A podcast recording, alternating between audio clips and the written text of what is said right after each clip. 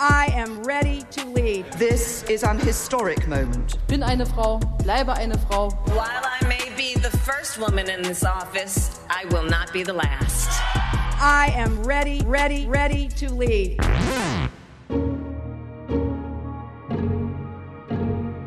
Herzlich willkommen zu Weltbewegen, dem Podcast über Frauen und Macht von RBB Kultur.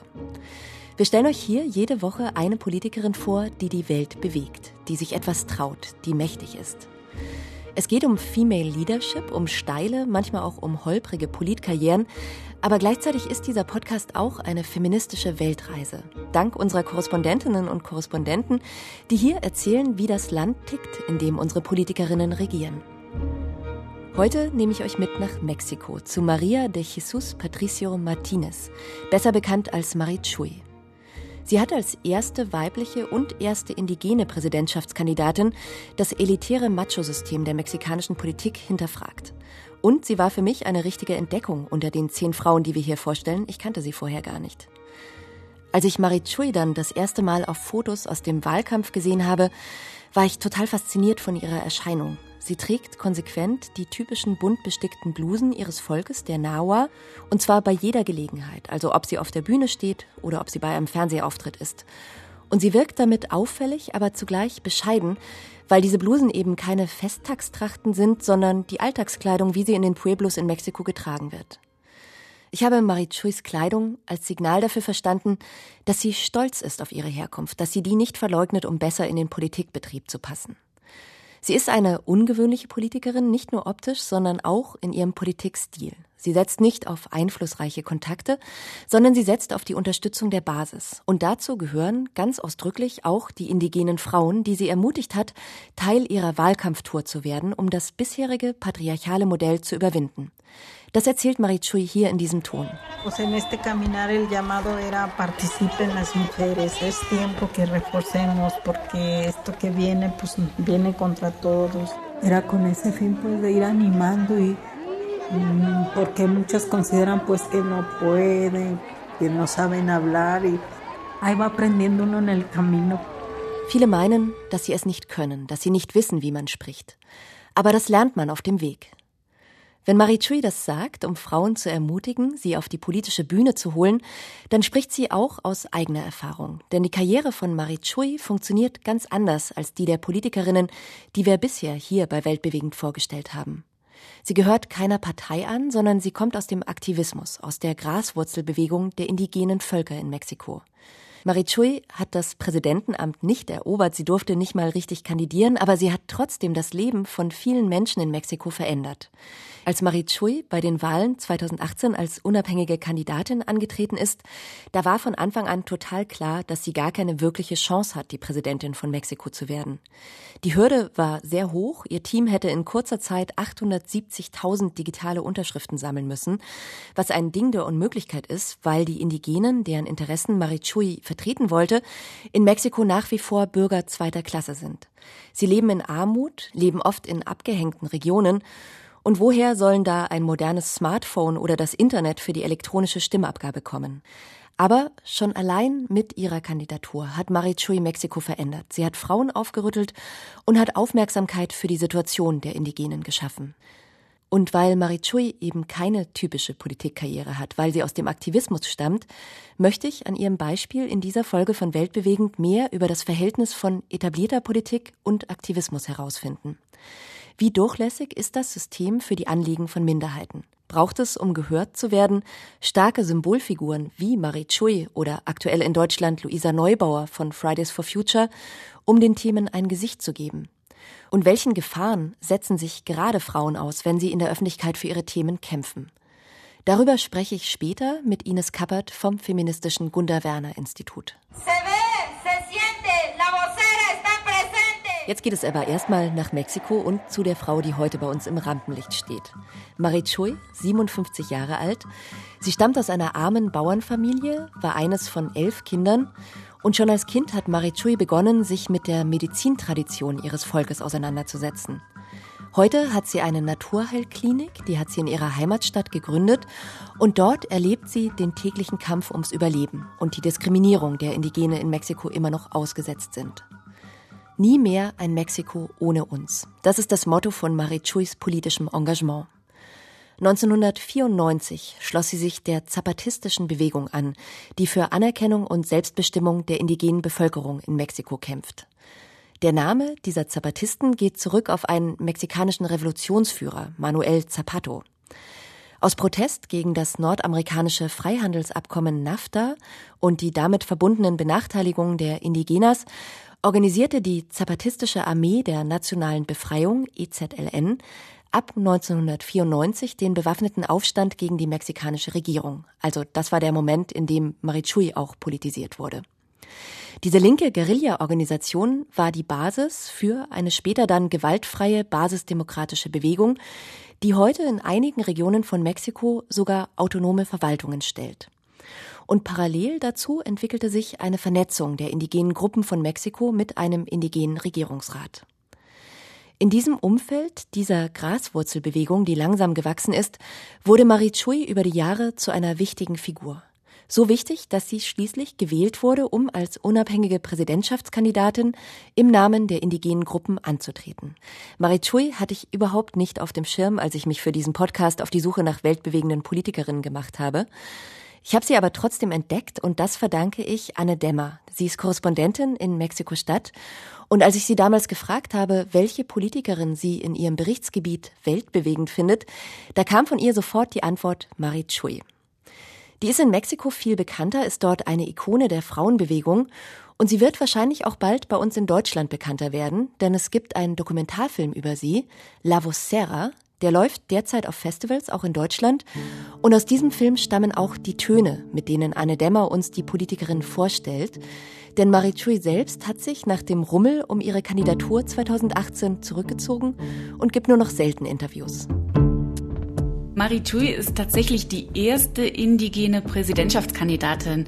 Die 57-jährige Jesus Patricio Martinez stammt vom Volk der Nahua ab. Maritui ist also nur ihr Spitzname. Und ja, mit der Kandidatur wurde sie zum Gesicht der indigenen Bewegung in Mexiko.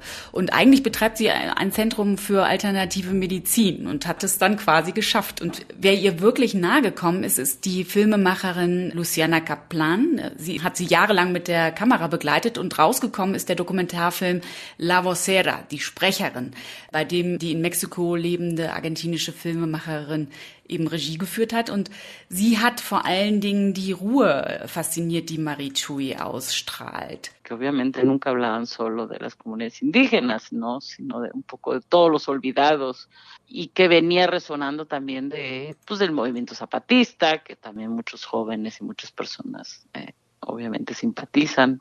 Entonces creo que con todo ese bagaje y que ahora fuera una mujer y con esas características y que finalmente creo que sí genera una imagen muy maternal, una mujer un poco más mayor, muy sabia, eh, con un eh, como de maestra zen, Luciana Kaplan erzählt, dass die Reden von Marie Chui eben gut ankamen. Sie sprach eben nicht nur von den indigenen Gemeinden, sondern von allen Vergessenen. Das hat auch seinen Ursprung in der zapatistischen Bewegung, mit der auch viele junge Menschen eben sympathisierten.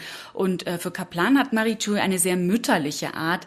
Sie ist eine Frau, die etwas älter ist, sehr weise. Für die Filmemacherin hat sie sogar etwas von einer Art Zen-Lehrerin. Und Marie Chui wisse genau, wer sie ist. Sie müsse niemandem etwas vormachen.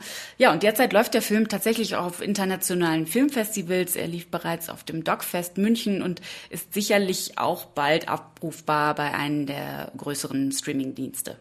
Wir sprechen ja gleich noch mal ein bisschen ausführlicher über das politische Umfeld. Der Begriff Zapatisten ist auch schon gefallen.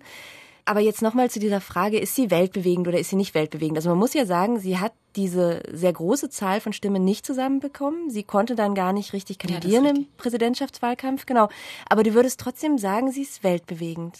Ja, sie strahlt eine unglaubliche Stärke aus. Also wenn man sie auch in diesen Versammlungen sieht, in den Dörfern, da kommt sie aber auf so eine ganz ruhige Art und Weise in ihren traditionellen Kleidern, eben nicht im Politikerkostümchen, und ich habe sie auch gesehen, also eben äh, Ausschnitte aus dem Dokumentarfilm, da ist sie zu sehen, wie sie auch Fernsehinterviews gibt. Und da versucht der Moderator, sie absolut in die Enge zu drängen. Und das prallt alles an ihr ab, das lächelt sie weg und hat ihre Antwort Antworten parat und eben nimmt unglaublich viel Raum ein. Und äh, durch ihre Souveränität strahlt sie eine wahnsinnige Stärke aus. Ja, die ist ein ganz anderer Politikerinnen-Typ. Also ich habe sowas auch noch nie gesehen. Ich konnte ja den Film natürlich noch nicht sehen, aber ich habe mir dann bei YouTube so ein paar Reden angeschaut und Interviews mit ihr. Und ich hatte auch das Gefühl, so stoisch. Also fast so ein bisschen widerwillig, fand ich schon. So nach dem Motto, so, ich mache hier, was notwendig ist, muss halt jemand machen. Ich hätte aber auch was anderes zu tun, ne? Also es ist so ja. Ein, ja, genau. Gar nicht so ein machthungriger Typ oder so eine Ego-Show oder so, ganz anders. Nee, absolut nicht. Also eben, das ist irgendwie zu ihr gekommen. Sie ist die Kandidatin irgendwie geworden und das füllt sie dann halt auch aus. Aber gleichzeitig hat sie eben noch das Zentrum für alternative Medizin und ähm, ist aber sicherlich auch mit dieser Aufgabe eben für diese Kandidatur anzutreten, sicherlich auch gewachsen. Dann erklären wir doch jetzt mal, wie sie überhaupt dazu kam, zu dieser Kandidatur. Kannst du noch mal genauer erklären, in welchem politischen Umfeld sich Marie Chui da bewegt? Ja, politisch aktiv war Marie Chui schon lange, äh, eben seit mehr als 30 Jahren. Und die zapatistische Bewegung ähm, berief einige Monate nach ihrem bewaffneten Aufstand eben vom 1. Januar 1994 ein nationales Forum der indigenen Völker Mexikos ein. Da repräsentierte sie ihre Gemeinde schon und war danach ein wichtiger Teil eben der indigenen Bewegung. Ab 1996 organisierte sie sich im Nationalen Indigenen Kongress und später formierte sich dann ein indigener Regierungsrat und Ziel war es eben im Rahmen einer unabhängigen Kandidatur an den Wahlen am 1. Juli 2018 teilzunehmen. Und so kam es dazu, äh, dass Marie Chui als Kandidatin aufgestellt wurde und der Jubel war entsprechend groß. La compañera María Jesús Patricio Martínez es nuestra vocera elegida por esta Asamblea Constitutiva.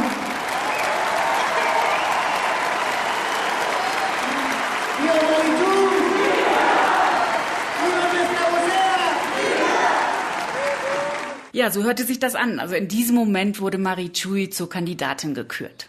Sie ist ja Vocera, also wir haben gerade gehört, Viva la Vocera, die Sprecherin. Für welche Menschen spricht sie denn da jetzt in ihrer Funktion? Also kannst du mal sagen, wie groß der Anteil der Indigenen auch an der Bevölkerung von Mexiko ist? Wie viel machen die aus? Rund 60 Prozent der rund 120 Millionen Mexikaner sind sogenannte Mestizen, eben die sowohl europäische als auch indigene Vorfahren haben.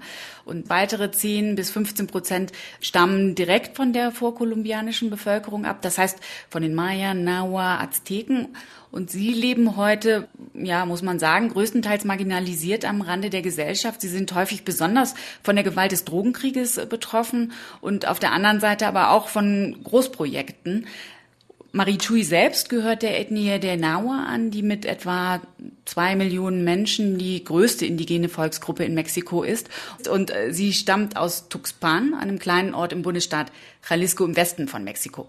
Und eben als sie aufwuchs in den 60er Jahren, wurde an den Schulen das Sprechen der indigenen Sprachen sogar sanktioniert. Die indigene Bevölkerung äh, wurde wirklich schwer diskriminiert obwohl inzwischen zumindest offiziell die indigene Sprache geschützt und teils auch gefördert werden, hat sich an der Situation der indigenen Bevölkerung aber nicht wirklich viel verändert. Also Enteignung, Manipulation und Gewalt sind immer noch Erfahrungen, die ein Großteil der indigenen Bevölkerung leidet und ein überproportional großer Anteil der Menschen eben in Armut tatsächlich lebt. Und das kennt dann Marie Chui natürlich auch aus ihrer persönlichen Anschauung, also aus diesem Pueblo, wo sie lebt, ist sie sehr nah dran wahrscheinlich an den Problemen genau. der indigenen Bevölkerung. Gegen diese Missstände will sie sich natürlich einsetzen, dass indigene Gemeinden gehört werden, dass sie sozusagen eine Rolle spielen, ihre eigenen Entscheidungen treffen, nach ihren Traditionen halt auch weiterleben können. Und dann ist sie ja angetreten als unabhängige Kandidatin bei den Präsidentschaftswahlen 2018. Da war der Favorit Andrés Manuel López Obrador. Ich glaube, AMLO nennt man ihn in Mexiko, ne? Ja. Weil so ein langer Name. genau. Kurz genannt AMLO. Und dann gab es noch drei andere Kandidaten, alles Männer, die sind dann im letztendlichen Wahlkampf gegen ihn angetreten. Ich habe gelesen im Vorfeld, das war einer der gewalttätigsten Wahlkämpfe in der Geschichte Mexikos. Also da wurden 132 Politiker ermordet im Laufe des Wahlkampfs. Also Machtkonkurrenz bis richtig. aufs Blut, ja, genau. Ja. Jetzt auch dieser, wir hatten jetzt auch gerade wieder Zwischenwahlen und die waren gewaltsamer. Also es gab mehr Zwischenfälle, aber der blutigste war tatsächlich im Jahr 2018, heißt es. Und wo stand Marie Chui da? Also innerhalb all dieser Gewalt als politische Quereinsteigerin auch? Letztendlich war sie wahrscheinlich in dem Moment nicht Ziel, weil sie dann doch nicht äh, nah genug an der Macht war. Aber wäre Marie Chui vielleicht weiter gekommen, dann wäre sie sicher auch zur Zielscheibe geworden. Genau, also als Frau schon mal eine Exotin, dann natürlich die erste indigene Kandidatin auf dem Posten. Hat sie das dann auch genutzt? Also war sie so wahrnehmbar ganz anders als die anderen Kandidaten? Ja, der Ansatz ist ja schon auch ein anderer. Im Wahlkampf betonte Marie Thui immer wieder, dass sie für ein Kollektiv stehe und sie eben nur die Sprecherin sei. Sie versteht sich tatsächlich nur als Repräsentantin. Und äh, das System sehe es einfach nicht vor, dass ein ganzer Rat in die äh, Präsidialresidenz einzieht. Vamos a caminar al estilo de los pueblos indígenas, con apoyo de las gentes, con el apoyo de nuestras comunidades que quede claro que no vamos a recibir ningún peso del Instituto Nacional Electoral. Nuestra propuesta es diferente. Es una propuesta colectiva, que no es como ellos lo tienen diseñado, que es una persona la que dice, es una persona la que decide y se hace lo que, lo que la persona dice. Aquí no, somos en colectivo. Ja, Marie Chui wollte es eben auf ihre Art und Weise, eben auf die Art und Weise der indigenen Völker machen, mit der Unterstützung des Volkes, mit der Unterstützung der Gemeinden. Und sie wollte auch kein Geld des Nationalen Wahlinstituts erhalten. Es ginge eben nicht nur um eine Person, die ansagt, was gemacht werden soll, eben nicht nur eine Person, die entscheidet. Ihr ging es um die Idee eines Kollektives. Und für ihre Wahlkampagne hat sie tatsächlich keine öffentlichen Gelder in Anspruch genommen, da sie sich auf diese kollektive Unterstützung auch verlassen wollte. Was das konkret bedeutet, einen Wahlkampf mit den Mitteln des Kollektivs zu machen und unabhängig von staatlicher Unterstützung zu sein, das zeigt sich sehr deutlich an Zahlen, die im Nachhinein veröffentlicht wurden und wo die Wahlkampfbudgets der verschiedenen Teams miteinander verglichen wurden. Und da sieht man, Marie Chuis Wahlkampfteam hat pro Tag umgerechnet 40 Euro ausgegeben und die anderen Kandidaten gaben im Schnitt pro Wahlkampftag 2700 Euro aus. Marie Chui wählte für ihre Otra-Kampagne, die andere Kampagne, wie sie es genannt hat, bewusst ein sehr einfaches Wahlkampfmittel, Zuhören. Ganz im Einklang mit einem wichtigen Prinzip der Zapatisten, Preguntando caminamos. Fragend gehen wir voran. Marie Chui reiste also mit ihrem Wahlkampfteam durch die indigenen Gemeinden in Mexiko und fragte, was die Leute dort brauchen. Ganz anders als andere Politiker, die den indigenen Gemeinden im Wahlkampf alles Mögliche versprechen und es dann letztendlich nicht halten. Am Ende der Bewerbungsfrist für die Kandidatur 2018 hatten Marie Chui und ihr Team gerade mal ein Drittel der notwendigen 870.000 Stimmen zusammen. Ein Misserfolg, aber einer, der System hat, sagt Marie Chui. Die elektronische Stimmabgabe per App sei klassistisch, rassistisch und ausschließend. Manchmal habe es bei der schlechten Internetverbindung auf den Dörfern mit den alten Handymodellen bis zu 16 Stunden gedauert, bis die Unterschrift übermittelt werden konnte. Diese Beispiele zeigen, Marie Chui hat mit ihrer Präsidentschaftskandidatur sehr bewusst den üblichen Wahlkampf und das politische System an sich in Frage gestellt. Wir wollen das Theater der Mächtigen stören, das hat sie mal in einer Rede gesagt. Und das ist ihr gelungen, sagt meine Kollegin Anne Dämmer. Der Favorit in der Wahl, der jetzige Präsident Andrés Manuel López Obrador, kurz AMLO, konnte die Kandidatur dieser politischen Quereinsteigerin am Ende nicht mehr ignorieren. Ne, wenn man das jetzt vielleicht an AMLO festmacht, der hat tatsächlich auch sich hingestellt und gesagt, er würde unterstützen, dass sie trotzdem kandidiert, auch ohne dass sie ausreichend Stimmen bekommen hat. Aber trotzdem musste sie einiges einstecken. Marie Chui hat durchaus auch rassistische Nachrichten bekommen. Esa Marichui se parece a la que limpia mi casa. Otra que dice, yo sí votaría por Marichui, se ve que tiene experiencia en limpiar a México. ¿Quién es Marichui y por qué no está haciendo el pozole? Sie nennt Beispiele, was ihr da widerfahren ist. Äh, diese Marie Chui sieht aus wie die, die mein Haus putzt. Ähm, ein anderer muss wohl zu ihr gesagt haben, ich würde für Marie Chui stimmen. Man sieht, dass sie Erfahrung in der Reinigung von Mexiko hat. Und dann noch, wer ist Marie Chui und warum macht sie nicht Pozole? Pozole ist eine mexikanische Suppe. Das sagt natürlich viel über die mexikanische Klassengesellschaft aus. Aber sie hat auch viel Zuspruch erhalten, auch in den Universitäten des Landes. Junge Leute sammelten eben auch für sie Unterschriften für ihre Kandidatur Unterstützung bekam sie auch von Feministinnen, weil sie eben auch Frauenmorde, Sexismus und häusliche Gewalt im Wahlkampf thematisierte. Zu ihren Anhängern gehörten auch vor allen Dingen junge Frauen, die sich von ihr ermutigt fühlten, wie zum Beispiel diese Studentin von der UNAM, der Universität in Mexiko-Stadt. Ustedes son un ejemplo, un ejemplo de lucha, de resistencia, de dignidad y de esperanza. Les queremos decir que aquí estamos, que les apoyamos en todo, porque para nosotras es un gran honor que una mujer indígena represente la voz de los pueblos originarios y las mujeres. Nos han enseñado que la organización colectiva es hoy más necesaria que nunca. No solo son posibles, sino que son urgentes y que son la forma de construir nuestras propias resistencias. Así entendemos su llamado y así lo abrazamos. Maritui sei ein Beispiel für den Kampf, den Widerstand, die Würde und die Hoffnung. Und es sei eben eine Ehre, dass diese indigenen Gemeinden und die Frauen von ihr repräsentiert würden. Sie hätten gelernt, dass es notwendiger denn je sei, sich kollektiv zu organisieren. Es sei nicht nur möglich, sondern auch dringend und der richtige Weg, den eigenen Widerstand aufzubauen. Eine andere Welt sei möglich. Das würde Marie Chui eben zeigen. Um nichts anderes ging es auch, äh, Marie Chui, die Frauen der indigenen Gemeinden zu ermutigen. Das war ihr ausgesprochenes Ziel. Und da zeigt sich halt auch, dass sie wirklich mobilisieren konnte. Andrés Manuel López Obrador, der am Ende ja die Wahlen für sich entscheiden konnte, hatte eben gefordert, das habe ich ja eben gesagt, sie auch wirklich als Kandidatin aufzustellen. Das ist aber am Ende nicht geschehen. Ja, da habe ich drüber nachgedacht, über diese Geste, ob ich die irgendwie stark finde von Obrador dass er sich für sie stark macht und sagt, auch wenn du nicht alle Stimmen hast, du kannst trotzdem gegen mich antreten. Oder ob ich die so ein bisschen paternalistisch und gönnerhaft finde, weil er weiß, dass sie es eh nicht schafft. Ja, am Ende muss man auch sagen, er steht schon auch sehr für Symbolpolitik. Er hat immer wieder betont, dass er die indigenen Gemeinden tatsächlich auch unterstützen will. Aber was er dann tatsächlich unternimmt, davon bleibt dann eben nicht mehr viel übrig. Großprojekte gibt es viele, die die Rechte der indigenen Gemeinden nicht berücksichtigen. Die einen beklagen die Enteignung durch Sonnenkollektoren, die anderen durch eine Gaspipeline, wieder andere eben durch Tourismusindustrie. Und da muss man sagen, passiert wenig oder da setzt sich ähm, López Obrador eben nicht für die Rechte der Indigenen ein. Mhm, aber er versucht so ein bisschen durch diese Symbolpolitik, wie du sagst, der, der Bewegung den Wind aus den Segeln zu nehmen. Ist ja auch eine gar nicht so kleine Wählergruppe, wenn du sagst, 10 bis 15 Prozent sind eben Indigene. Aber es wird ihm nicht so richtig abgenommen. Also die Bewegung findet ihn da nicht glaubhaft in, in dieser Politik.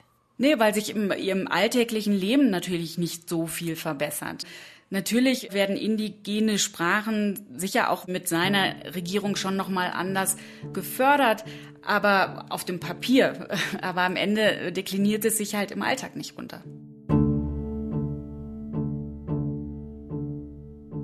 Symbolpolitik, die nicht im Alltag ankommt. Davon haben die Angehörigen der indigenen Stämme in Mexiko die Nase voll. Das haben sie mit ihrer Unterstützung für Marie Chui klargemacht. Und dabei geht es nicht nur um den Erhalt der traditionellen Sprachen und Bräuche, sondern es geht ganz konkret ums Überleben. Drogenkartelle terrorisieren Regionen, in denen vor allem Indigene leben, und die Regierung sieht tatenlos zu. Einige Familien sind so arm, dass Kinder und junge Mädchen nach wie vor verkauft werden. Und ganz aktuell gibt es Streit um den Maya Express. Das ist ein Zug, der die Touristengebiete auf der Halbinsel Yucatan erschließen soll, für den aber Biosphärenreservate und indigenes Weltkulturerbe zerstört werden. Weil sie nicht gehört werden, verschaffen sich die Indigenen in Mexiko Gehör. Sie fordern mit ihrem Aktivismus die etablierte Politik heraus. Wie man Macht erobert, wenn man eigentlich machtlos ist. Darüber habe ich für diese Folge von Weltbewegend mit Ines Kappert gesprochen. Sie ist Journalistin, hat bei der Taz gearbeitet und leitet seit 2015 das Gunda Werner Institut für Feminismus und Geschlechterdemokratie. Das gehört zur Heinrich-Böll-Stiftung, die wiederum der Partei Bündnis 90 Die Grünen nahesteht. Also einer Partei, die auch mal aus einer Bewegung hervorgegangen ist, der Umweltschutzbewegung, die aber inzwischen so fest in der politischen Landschaft Deutschlands verankert ist, dass sie aktuell mit Annalena Baerbock sogar eine Kanzlerkandidatin stellt. Ausgangspunkt für mein Gespräch mit Ines Kappert war ein Satz von Marie Chui, den ich eben schon mal zitiert habe. Wir wollen das Theater der Mächtigen stören. Ich wollte von Ines Kappert wissen, welches Verständnis von Aktivismus da zum Ausdruck gebracht wird. das erzählt erstmal von einer großen Distanz zum Establishment, zu politischen Institutionen. Und, ähm, und ich glaube, dass das ähm, sehr typisch ist für Aktivismus, weil sozusagen die, die Voraussetzung dafür, dass eine soziale Bewegung entsteht, ja, also eine Graswurzelbewegung entsteht, ist ja immer, dass sie keinen Zugang zu Ressourcen und eben keinen Zugang zur Macht haben. Deswegen müssen sie sich ja auf der Straße organisieren, was sehr denkbar ungünstige Bedingungen sind. Also dieser Blick von außen, was eben daraus spricht, dass man den Politikbetrieb als Theater bezeichnet. Also das ist ja genau dieser Blick, den Sie da werfen. Wir von außen, die wir nicht dabei sind, gucken auf euch und finden das irgendwie theaterhaft und komisch, was ihr da macht. Ne? Genau, weil die Bedürfnisse ähm, von Menschen, die diskriminiert werden, von Gruppen, die diskriminiert werden, und das ist ja, ob das jetzt ähm, Indigene sind, ähm, wie man wie jetzt in dem Fall, oder ob das jetzt Schwulen, Lesben sind, ob das Transpersonen sind, ob das Frauen sind. Das, was diese sehr unterschiedlichen Gruppen immer, also dann miteinander verbindet, ist, dass sie eben vom Establishment ausgeschlossen werden oder marginalisiert werden. Und dann tragen die eben den Kampf auf die Straße. Das hat man ja auch gesehen bei Marichui und ihrem Wahlkampfteam. Die hatten ja im Vergleich zu dem Favoriten, hatten die ja ganz schlechte Bedingungen. Also hatten keine finanziellen mhm. Mittel, ne, keine große Wahlkampftaktik. Was haben die denn dann für andere Mittel, wenn sie auf die Straße gehen? Na, sie haben das Mittel ähm, der Kommunikation und also sie haben die Street Credibility. Und das brauche ich natürlich, ja, weil was bringt Menschen dazu, dann mir zu folgen, wenn ich nicht aus einer reichen Familie komme, wenn ich keine Verbindung zum Establishment habe, ähm, sondern sozusagen mein einziger Versammlungsort die Straße ist. Ja, und was wir ja auch nicht vergessen dürfen, diese sozialen Bewegungen, jetzt etwa Marie Jui, ähm, die sind ja auch extrem bedroht. Sich gegen das Establishment zu wenden, das ist in Deutschland nicht der Fall, aber im globalen Süden in Mexiko ist es ja lebensgefährlich und das ist ja die Situation für ganz, ganz viele AktivistInnen. Und dann würdest du sagen, war das natürlich auch sehr mutig von ihr, sich da Extrem. zu stellen. Genau, weil es wird ja im mexikanischen Wahlkampf, das ist ja eine relativ blutige, gewalttätige Angelegenheit. Da werden ja. wirklich Politikerinnen und Politiker ermordet, in der Tat. Ja. ja. Das ist, das ist ganz, ganz wichtig, dass wenn wir über Aktivismus und soziale Bewegungen und MenschenrechtsverteidigerInnen ähm, sprechen, dass wir die Gewaltfrage auch in den Blick nehmen. Das ist nämlich eine große Differenz zu Deutschland. Ja, also dass ähm, hier ist ja Aktivismus nicht lebensbedrohlich. Das ist aber in sehr viel, und zwar in der Mehrheit der Ländern, ganz, ganz anders. Und das ist sozusagen das, was diese Menschen dann auch hinbekommen ja, trotz dieser ähm, enormen Gewaltandrohung, ähm, was auch insbesondere Frauen trifft, die dann nochmal vulnerabel, also innerhalb der Gruppe der Aktivistinnen dann nochmal vulnerabel sind, dann auch häufig vom Establishment, und zwar egal ob in Mexiko oder in Belarus, darüber bedroht werden, dass ihre Kinder, dass ihre Familien bedroht werden, dass ihre Kinder entführt werden. Das ist ein Riesenthema und das ist also zum Beispiel auch inzwischen vom Auswärtigen Amt anerkannt, die jetzt ein Schutzprogramm extra für MenschenrechtsverteidigerInnen, Graswurzelaktivistinnen aufgelegt haben, um genau solchen Aktivistinnen einen gewissen Schutz und auch Notfallvisa ausstellen zu können. Also das ist inzwischen auch im Establishment angekommen, dass es hier eine Schutzverantwortung gibt. Mhm. Also die Gefährdungslage ist eine ganz andere und was aber diese Aktivistinnen verbindet in, in Deutschland und in Mexiko zum Beispiel, ist eben dieses nah an der Basis zu sein, die Sprache ja. der Basis zu sprechen. Und das ist ja genau das, was Marie Chui dann auch gemacht hat mit ihrem Team, dass sie eben von Dorf zu Dorf gegangen ist und erstmal gefragt hat, was die Leute wollen, ohne ihnen zu sagen, was sie zu wollen haben. Das ist ja ein ganz anderer Ansatz dann auch, ne? Genau, genau. Und das ist natürlich auch das Kapital. Ja, dieses Wissen, was die Leute, die eben marginalisiert sind oder ausgeschlossen sind, die eben arm sind, ja, aber ja nicht dumm. Dieses Wissen zu sammeln, zu sortieren und dann aber auch wieder die Brücke zu den Menschen mit Einfluss zu bringen, also das dann wieder ähm, zurück zu transportieren. Und das ist ein enormer Balanceakt, weil auf der einen Seite verschaffe ich mir ja auch ähm, Glaubwürdigkeit durch die Abgrenzung von den Mächtigen. Das erzählt ja auch das Zitat, ne, Theater der Mächtigen. Und gleichzeitig muss ich aber auch in der Lage sein, die Sprache der Mächtigen zu sprechen, weil sonst kann ich diese Brückenfunktion gar nicht ausfüllen, sonst werde ich von denen überhaupt nicht ernst genommen. Ja, ja es ist eigentlich ein Übersetzungsjob letztendlich, ja. Ja, es ist ein, genau, und es ist eben sozusagen ein Übersetzungsjob, genau wie du sagst, aber unter echt, echt maximal schwierigen Bedingungen. Deswegen geht er ja auch so oft schief. Wir haben es gerade gehört, was die Risiken angeht für das eigene Leben, lässt sich Aktivismus in Deutschland und Aktivismus zum Beispiel in Mexiko nicht wirklich vergleichen. Aber in anderen Punkten gibt es schon Gemeinsamkeiten, denn es geht immer darum, Themen auf die politische Agenda zu setzen, die dort nicht ausreichend stattfinden oder die ignoriert werden, weil sie zum Beispiel wirtschaftliche Interessen gefährden. Mit Fridays for Future haben wir aktuell genauso eine Bewegung in Deutschland. Junge Menschen, die größtenteils noch gar nicht wählen dürfen, die aber schon mitreden wollen bei einer Zukunft, die vor allem sie betrifft mit den Folgen der Klimakrise. Die Organisatorinnen und Organisatoren von Fridays for Future gingen ganz bewusst auf Distanz zur Politik, auch zu den Grünen. Das ändert sich gerade, zumindest teilweise. Einer der Mitbegründer von Fridays for Future, Jakob Blasel, kandidiert aktuell für den Bundestag. Und es gibt noch eine Gemeinsamkeit zwischen Fridays for Future und der indigenen Bewegung in Mexiko. Beide sind vielfältig. Es geht hier um eine Masse mit einem gemeinsamen Ziel, aber mit vielen Stimmen. Deswegen nennt sich Marie Chui auch bewusst Vocera, Sprecherin. Dass es eine solche Frontfigur braucht, Darum kommt man letztlich nicht herum, meint Ines Kappert vom Gunda Werner Institut. Das ist leider die Regel, weil der Politikbetrieb weltweit so funktioniert, dass ähm, die Mächtigen immer in Repräsentation denken und was jetzt ja auch in der repräsentativen Demokratie nicht erstmal per se schlecht ist, aber in der Engführung auf nur eine Person eigentlich zum Scheitern verurteilt ist. Ja, also das haben wir ja auch in Deutschland. Nehmen wir jetzt Fridays for Future, Luisa Neubauer.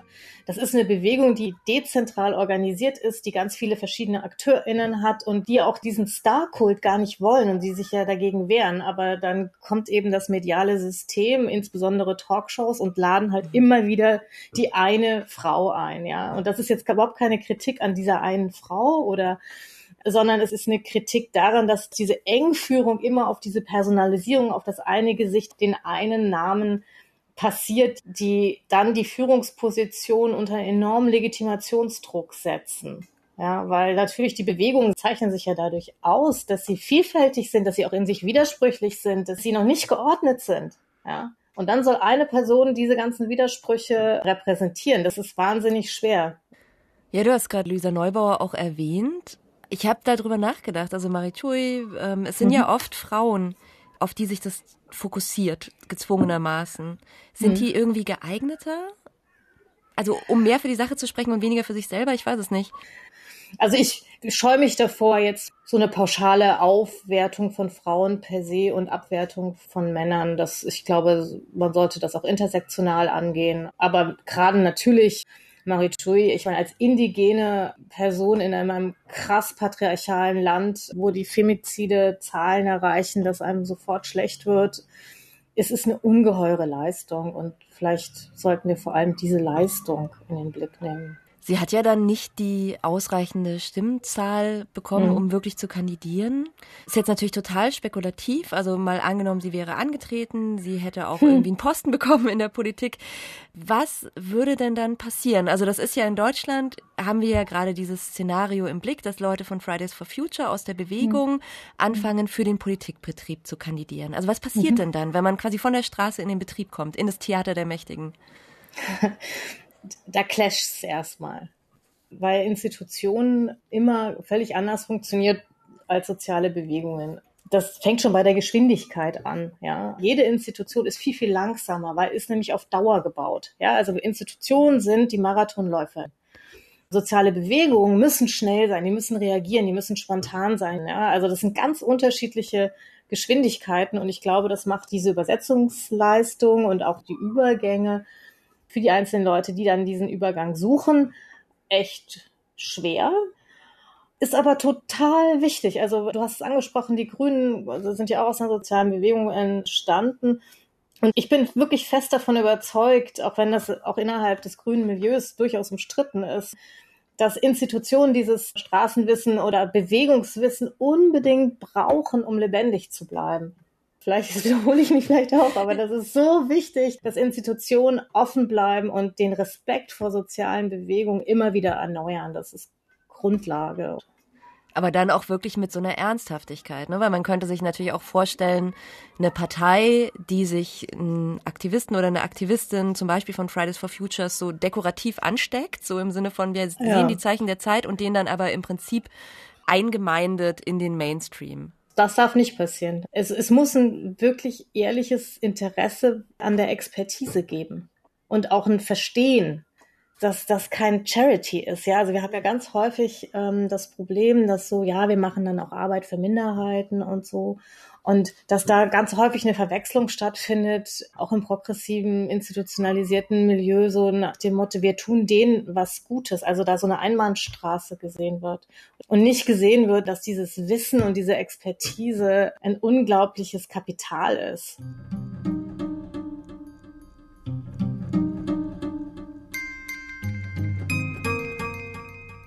Unser Verständnis von Macht macht sich an Personen fest. Oft an Männern, aber auch an Frauen. Und genauso machen wir es ja letztendlich auch mit diesem Podcast. Deswegen finde ich es so spannend, Marie Chui mit in diese Reihe der weltbewegenden Politikerinnen aufzunehmen. Weil an ihr deutlich wird, dass politische Macht immer nur geliehen ist und dass Politik immer die Anbindung braucht an Bewegungen, zum Beispiel auch an den feministischen Aktivismus. In Mexiko waren gerade im Juni 2021 Zwischenwahlen, eine Art Halbzeitbilanz für den auf sechs Jahre gewählten Präsidenten Andrés Manuel López Obrador, kurz AMLO. Ich habe meine Kollegin Anne Demmer, Korrespondentin in Mexiko-Stadt, gefragt, wie es mit dem politischen Engagement von Frauen bei diesen Zwischenwahlen aussieht. Hat die Präsidentschaftskandidatur von Marichui 2018 vielleicht Frauen inspiriert, für Ämter anzutreten? Sie hat sicher eine Vorbildfunktion für eine bestimmte Gruppe von Frauen und es gibt immer mehr Frauen auch in der Politik, aber die Frage ist dann am Ende trotzdem, wie werden sie in diesen Positionen auch gefördert? Zum Beispiel gibt es auch die Bürgermeister von Mexiko-Stadt, Claudia Scheinbaum, die wurde bis zum bestimmten Punkt gefördert. Die Frage ist, am Ende des Tages wird sie aber vielleicht auch für das Präsidentenamt gefördert. Das steht noch in Frage. Sie ist eine sehr loyale Politikerin, weil sie eine gewisse Unterstützung von Präsident López Obrador erhält. Aber das bleibt auch vage, ob sie wirklich in den nächsten drei Jahren auch dahin gehieft wird, wo sie vielleicht auch hinkommen wollen würde, um Präsidentin von Mexiko zu werden. Genau, die Amtszeit ist ja relativ lang für den Präsidenten oder die Präsidentin dann vielleicht künftig. Also da stehen die nächsten Wahlen erst 2024 an. Mhm. Und du würdest sagen, es ist noch nicht so ganz klar, ob Mexiko bereit ist für die nächste weibliche Präsidentin, also für die erste weibliche Präsidentin. Ja, also es hängt von verschiedenen Faktoren ab und der, der, Machismo ist sehr ausgeprägt und der mexikanische Präsident, der amtierende Präsident, diskreditiert Frauen in der Öffentlichkeit auch. Es gibt ja eine starke Frauenbewegung, die immer größer wird. Ähm, es wächst schon durchaus auch eine neue Generation von Feministinnen heran, die für ihre Rechte einstehen, die Gerechtigkeit fordern. Das muss man vielleicht auch an dieser Stelle nochmal erwähnen. Die Gewalt in Mexiko richtet sich durchaus auch gegen Frauen. Am Tag sterben im Durchschnitt zehn Frauen, weil sie Frauen sind, also Femizide. Also das ist schon, gehört zum Alltag in Mexiko. Und da stellt er sich eben nicht hinter die Frauen, sondern äh, diskreditiert sie sogar öffentlich. Der Protest sei gewaltsam. Und natürlich gibt es punktuell Ausschreitungen, wenn wir jetzt an den äh, letzten Frauentag denken, da wurde einiges zerstört, aber die Wut ist natürlich auch groß, weil das Problem in Mexiko ist durchaus die Straflosigkeit. 98 Prozent der Fälle in Femiziden wird nicht aufgeklärt. Also es herrscht Straflosigkeit. In den vergangenen Jahren gab es einige krasse Fälle von Gewalt gegen Frauen, die in Mexiko und im Ausland für einen Aufschrei gesorgt haben. Schlagzeilen machte zum Beispiel 2017 der Fall von Mara Fernanda Castilla, einer jungen Studentin, die nach einer Partynacht vermutlich von einem Taxifahrer vergewaltigt und ermordet wurde. Die Strafverfolgung lief schleppend damals. Der Präsident der Universität machte die junge Frau für ihren Tod verantwortlich. Sie sei ja selber schuld, wenn sie noch so spät in der Nacht alleine unterwegs sei. Und auch der mexikanische Präsident López Obrador spielte das Gewaltproblem gegen Frauen herunter. Dagegen formiert sich, wie wir gerade gehört haben, ein immer heftigerer Widerstand in Mexiko. Die Frauen kämpfen, sie organisieren sich, sie bilden ein Kollektiv. Ganz auf der Linie von Marie Chui, die wir hier in Weltbewegend mit Tönen aus dem Dokumentarfilm La Vocera vorstellen. Ich habe Anna Demmer gefragt, ob Marie Chui mit ihrem Engagement die Proteste dieser jungen Frauen inspiriert.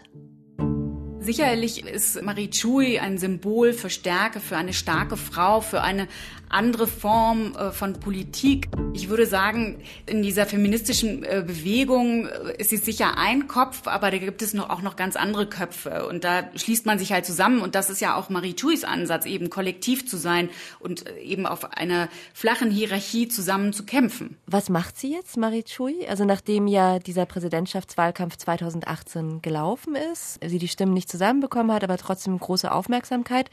Wird die denn dann nochmal antreten 2024, wenn es um die nächste Präsidentschaft geht? Ich denke, derzeit hat sie das nicht vor, aber politisch spielt sie in ihrer Gemeinde und auch sicher im indigenen Rat weiterhin eine Rolle. Aber sie muss jetzt nicht nochmal kandidieren. Sie hat viel für sich erreicht. Sie wollte die Diskriminierung der indigenen Völker sichtbar machen, aber auch die Kommunikation zwischen den indigenen Völkern verbessern. Daher war die Kampagne ihrer Meinung nach trotz allem erfolgreich und eines der Hauptanliegen des indigenen Regierungsrats, den Leuten mit ihren wirklichen Problemen Sichtbarkeit zu verschaffen, nicht mit ihrer Folklore, wurde erreicht, wie sie sagt. Ya no soy la Marichui que estaba ahí callada escuchando. Por donde voy luego me hablan y, y dicen es que me animaste. Pienso que las firmas que se sacaron pues fueron firmas que dejaron a, a algo pues en cada lugar donde se sacó. Dejó procesos pues. Y eso es lo que tienen que continuar para después. Nos toca resolver los problemas a nosotros, pues nadie nos los va a resolver. Es sei nicht vorbei, sie werde weitermachen. Ich bin nicht mehr die Marichui, aber die ich vorher war, ruhig, die zuhört, wo immer ich hingehe, sprechen sie mich an und sagen, du hast mich ermutigt. Ich denke, dass die Unterschriften, die wir gesammelt haben, an jedem Ort etwas hinterlassen haben. Es wurde etwas in Gang gesetzt. Es liegt an uns, unsere Probleme zu lösen. Niemand wird sie für uns lösen, sagt Marie Chui ganz am Ende des Films. Und ja, ich würde sagen, also eben sie wird weitermachen, aber sie muss nicht kandidieren. Sie wird auf ihre Art und Weise versuchen, weiter zu kämpfen. Ja, man hat in dem Ton auch noch mal sehr gut gehört, finde ich, diesen ganz ruhigen Ansatz von ihr zu sagen, ich, ich definiere Erfolg auch anders als ihr. Ich definiere Erfolg nicht so, ich kandidiere für die Präsidentschaft und dann habe ich die Präsidentschaft. Ich habe eine ganz andere Definition von Erfolg. Ist ja auch sehr, sehr selbstbewusst, das so umzudefinieren für sich, ne? Ja, also weit davon entfernt, ein Machtmensch zu sein und hat einfach für sich dann gesagt, ich habe mit diesen Gesprächen und dieser Wahlkampftour, die ich da gemacht habe, ja, es ist fast so ein Bild wie, als hätte sie so Samen gepflanzt und es geht jetzt ohne sie auf und da ist sie eigentlich gar nicht mehr nötig dazu. Genau, in den Gemeinden hat sie letztlich was losgetreten. Oder auch gerade junge Frauen. Und das hat man auch so gesehen in dem Film, die ihr zugejubelt haben und die sich durch sie eben bestärkt gefühlt haben. Marie Chui nutzt ihre Macht, um andere zu ermächtigen. Zum Beispiel indigene Frauen. Das finde ich auf jeden Fall weltbewegend, auch wenn sie im Gegensatz zu den anderen Frauen in diesem Podcast kein Land regiert. Nächste Woche haben wir das komplette Gegenprogramm zu Marie Chui und ihrem sanften, basisdemokratischen Machtentwurf. Es geht dann um Sheikh Hasina Wajed, die Premierministerin von Bangladesch. Sie ist die älteste Tochter des ermordeten Staatsgründers von Bangladesch und sie verteidigt das Erbe ihres Vaters wirklich mit Zähnen und Klauen. Vor allem gegen ihre erbitterte politische Konkurrentin Khaleda Zia. Mehr über diesen Krieg der Begums, der Fürstinnen, wie er in Bangladesch heißt, hört ihr in der nächsten Folge von Weltbewegend, dem Podcast über Frauen und Macht von RBB Kultur. Wenn ihr jede Folge von Weltbewegend ganz aktuell hören wollt, dann abonniert uns gerne kostenlos in der ARD Audiothek oder wo immer ihr eure Podcasts hört. Producer dieses Podcasts ist Roman Neumann. Ich bin Franziska Walser und bedanke mich herzlich fürs Zuhören. Bis nächstes Mal.